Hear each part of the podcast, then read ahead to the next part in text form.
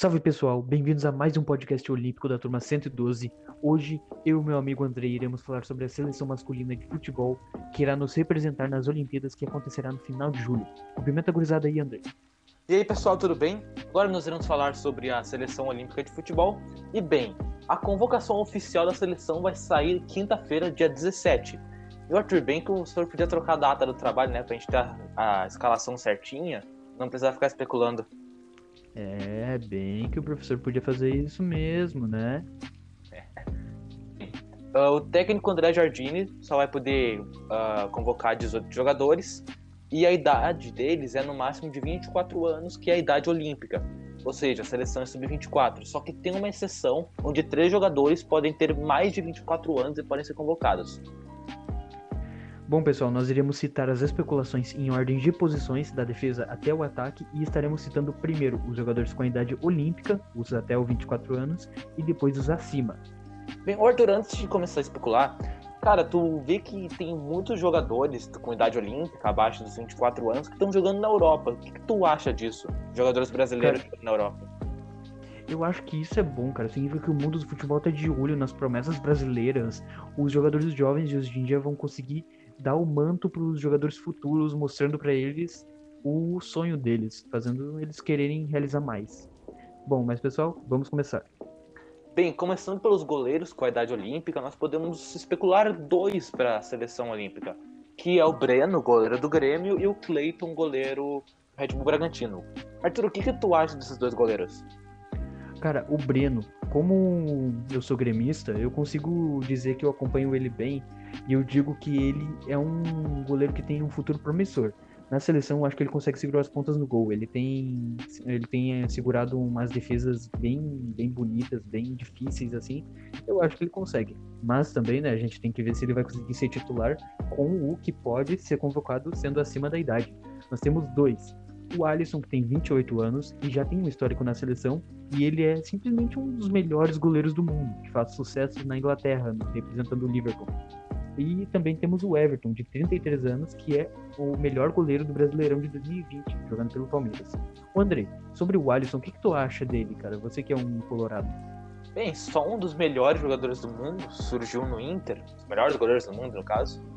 E, cara, defende muito na seleção brasileira. Ainda não fez grandes jogos pela seleção brasileira, mas no Liverpool ele joga muito. E o que falar do Everton, né, cara? Trouxe uma medalha olímpica de ouro para nós em 2016 quando defendeu aquele pênalti que fez o Neymar cobrar e, ser, e sermos campeões olímpicos. Bem, agora falando dos defensores com a idade olímpica, os laterais que a gente pode citar é o Guilherme Arana, podemos citar o Emerson, que joga no Real Betis da Espanha, o Caio Henrique, que joga no Mônaco, também podemos citar, na zaga no caso, agora podemos citar o Gabriel Magalhães, que joga no Arsenal, o Luiz Felipe, que joga na Lazio, e o Torino, da Itália. Não, bom, na lateral, que estão acima da idade que podem vir a jogar, são o Dani Alves, com 38 anos, o Daniel Alves, que já tem um histórico na seleção, ele tá quase batendo seus 40 anos, e o Marcelo, que tem 30 anos, dois jogadores incríveis. Na zaga nós temos o Thiago Silva e o Marquinhos, uma dupla que joga pelo PSG, um com 36 anos e outro com 27, e eles são é, também, né, outros jogadores, outros jogadores incríveis. Bem, agora a gente vai partir para o meio campo, que, né, Arthur, é uma das posições preferidas da molecada brasileira. E bem, neles temos grandes, grandes promessas do futebol, e entre elas é o Bruno Guimarães, do Lyon, temos o Arthur, que joga no Barcelona, que se originou no Grêmio, conhecido teu, o Paquetá, que joga no Lyon, temos o Reinier, que joga no Borussia Dortmund, o Gerson, do Flamengo, temos o Claudinho, do Red Bull Bragantino, que vem se apresentando bem, foi um dos melhores jogadores do último Campeonato Brasileiro, e temos muitos mais, mas se a gente começar a listar todos, a lista, o tempo vai ficar comprido. Bom, para falar do meio que estão acima da idade, nós temos entre os meios, nós temos o Coutinho e o William, que podem jogar pela ponta também, além de ser meias, um com 29 e outro com 32 anos. Nós temos na volância, temos o Casemiro com 29 anos, o Fernandinho com 36 e também outro no meio, que não pode deixar de ser citado, é o Renato Augusto com, 30, com 33 anos, todos ele com histórico na seleção, e o Renato Augusto, né, que não podia ser esquecido porque, bom, né, André, ele já quase salvou a seleção brasileira lá em 2018 na Copa do Mundo, quando ele conseguiu quase trazer a esperança pra gente contra a Bélgica. Fala aí pra gente. Foi lá, fez um gol, deixou o placar 2 a 1 mas, né, por culpa do goleiro Courtois, o Brasil não conseguiu empatar o jogo. Bem, o que, que tu acha dessa gurizada no meio campo? O que, que será que ela pode provocar nos times adversários? Ah, cara, eu acho que o, os meio-campistas, os defensores, os atacantes, todos dos adversários, eles vão passar mal procurando a bola. Nós temos muito, uma gurizada muito rabisqueira nesse meio aí. Bem, agora partindo para os atacantes, né, que é todo guri deseja fazer um monte de gol.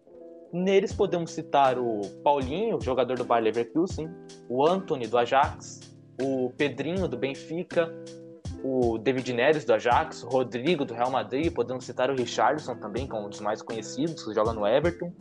E o que tem se mais destacado nos amistosos da seleção olímpica, que é o Matheus Cunha, que joga no Hertha Berlim da Alemanha. O que, que Acima da acha... idade. O que, que tu acha? O que, que tu acha desses atacantes? Cara, o goleiro ele vai entrar dentro do gol com o chute desses caras aí. Nosso ataque tá muito potente. Acima Matheus da idade, acima da idade, né? Nós temos também um que não é mistério, que provavelmente não é nenhuma especulação, é mais uma confirmação. É o Neymar com 29 anos. Que bom, né? Ele é simplesmente o líder, considerado o líder. Ele é o, o herói da, da seleção brasileira de futebol. Ele, junto com o Firmino e o Douglas Costa, estão entre os, as especulações, entre aspas, assim, que vão estar no nosso ataque poderoso. Mas uh, em relação ao Neymar, a gente vai. A gente tem que esperar uma confirmação do PSG, né? Pois ele não está deixando o Mbappé jogar pela França. Agora imagina o Neymar. E o Mbappé ainda por cima, né? Ele tem a idade olímpica, ele pode ir jogar pela seleção. Bem, cara. O que, você acha disso, André?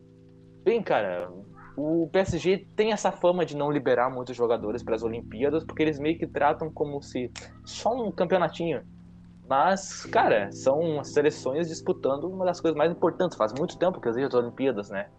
E bem, vai ser bem difícil eles liberarem o Neymar, porque é só o camisa 10 da, do PSG, um dos melhores jogadores, que fez uma ótima campanha nas, nas últimas Champions League. E é isso que eu tenho a dizer. Ah, e lembrando, pessoal, o Brasil ele tá no grupo D da seleção, junto com a Alemanha. O nosso trauma não descansa, né? Infelizmente. Também ele tá com a Costa do Marfim e a Arábia Saudita. O que achou desse grupo aí, André? Cara, Uh, a Alemanha vai ser um adversário bem complicado. Eu não conheço muitos jogadores olímpicos deles, mas se considerar as, o que eles podem chamar, são jogadores incríveis. Mas a gente não pode menosprezar a Costa do Marfim e a Arábia Saudita, porque um campeonato importante, os clubes menores vão jogar pela vida. E bem, pessoal, os jogos, o primeiro jogo do Brasil vai ser contra a Alemanha, no estádio Yokohama dia 22 de julho, às 5 e meia da manhã, no horário de Brasília. O segundo jogo vai ser contra a Costa do Marfim, no estádio de Yokohama, no dia 25 de julho, também às 5 e meia da manhã. E, ter e o terceiro jogo vai ser contra a Arábia Saudita, no estádio Saitama, no dia 28 de julho, às 5 horas da manhã. E o que, que tu acha desses horários, Arthur? Ah, cara, eu, o nervosismo bate e eu mal posso esperar, cara. É muito tempo assim, umas partidinhas assim.